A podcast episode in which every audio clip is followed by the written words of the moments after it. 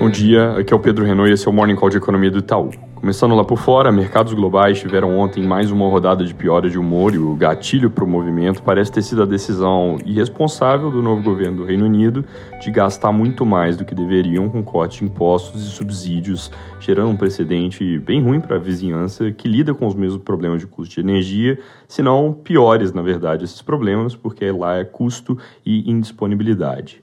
O gatilho pode ter sido o Reino Unido, mas a piora foi mais ampla do que isso. Talvez um pouco de ajuste tardio às últimas rodadas de alta de juros e sinalização de que tem mais por vir, com receio inclusive de que no Reino Unido o Banco Central não possa nem esperar a próxima reunião para reagir a esse choque.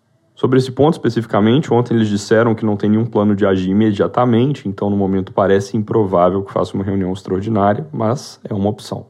Voltando para o panorama global, vem ganhando peso então os riscos de uma desaceleração mais profunda em 2023, com uma Europa que certamente vai estar em território negativo e Estados Unidos correndo o risco de ficarem perto de zero, dado que o Fed vem mostrando que pretende fazer o necessário para conter a inflação. Lembrando, só para colocar números, que normalmente recessão global quer dizer PIB mundial crescendo menos de 3%, dado que tem emergências que tipicamente puxam muito a média para cima. No ano que vem, a gente enxerga crescimento mais para perto de 2% nesse agregadão, ou seja, já configura um quadro recessivo, mas o risco que vem aumentando é de algo ainda mais fraco, abaixo de 2%. De qualquer forma, vale ressaltar que é mais 2% e não menos 2%, que às vezes é o tipo de número que vem na cabeça quando a gente pensa em recessão. Nesse contexto, o dólar ganha força contra praticamente todos os seus pares, principalmente a Libra, mas aqui no Brasil também teve um salto forte de perto de 5,10 na semana passada para quase 5,40 ontem. Sobre os Estados Unidos especificamente, ontem teve uma leva de membros do FOMC reforçando a mensagem dura da última reunião. O Bostic disse que o Fed ainda tem um longo caminho até controlar a inflação. Logan disse que a inflação está muito alta e que reduzi-la é a prioridade número um. Master disse que juros precisam ser restritivos e que não vão cair em 2023.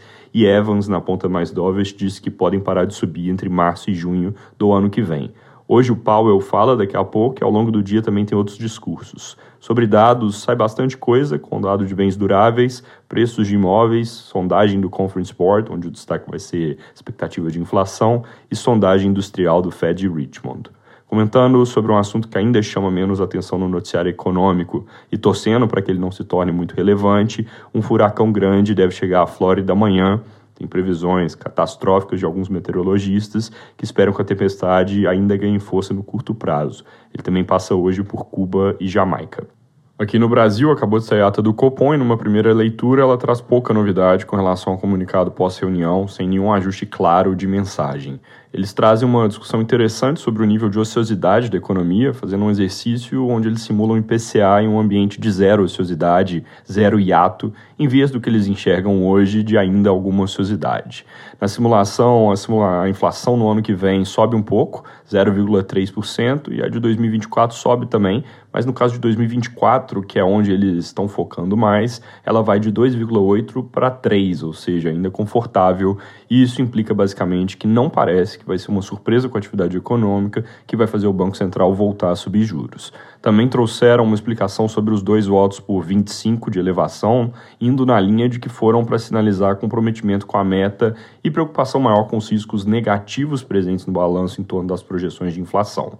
Daqui a pouco sai o IPCA 15 de setembro, ele deve vir com queda de 0,19% na nossa projeção, 0,20% no consenso de mercado, com recuo na variação em 12 meses de 9,6% para 8,2%.